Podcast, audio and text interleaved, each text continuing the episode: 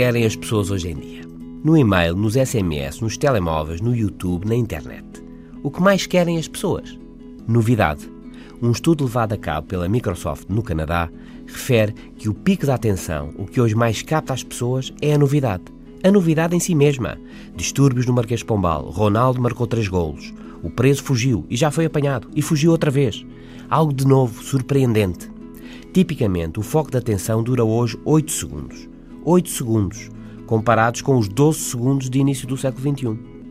Os padrões de atenção têm vindo a mudar desde há muito, mas com maior intensidade nos últimos anos. Quando hoje temos um tempo morto, um intervalo, um break, a primeira coisa que fazemos é agarrar o telemóvel e ver se temos mensagens ou e-mails. O ambiente digital reduziu a capacidade de manter a atenção no mesmo assunto por um longo período de tempo. Desde sempre, a sobrevivência do ser humano tem assentado na capacidade de identificar ameaças, que geralmente são algo que se move. E o que se move parece agora ter-se mudado para o online, para o mundo da internet, para um mundo da mudança constante e permanente. Nos mídias sociais as conversas não têm fim. É fácil estar envolvido a ver, a ouvir, no telemóvel ou no computador portátil.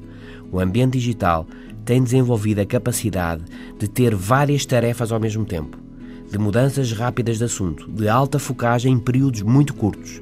E parece também que este ambiente digital está a melhorar a capacidade de captar rapidamente o que merece ou não merece atenção, bem como de reter na memória o que mais queremos, entre as muitas e muitas novidades do dia a dia. Bom fim de semana.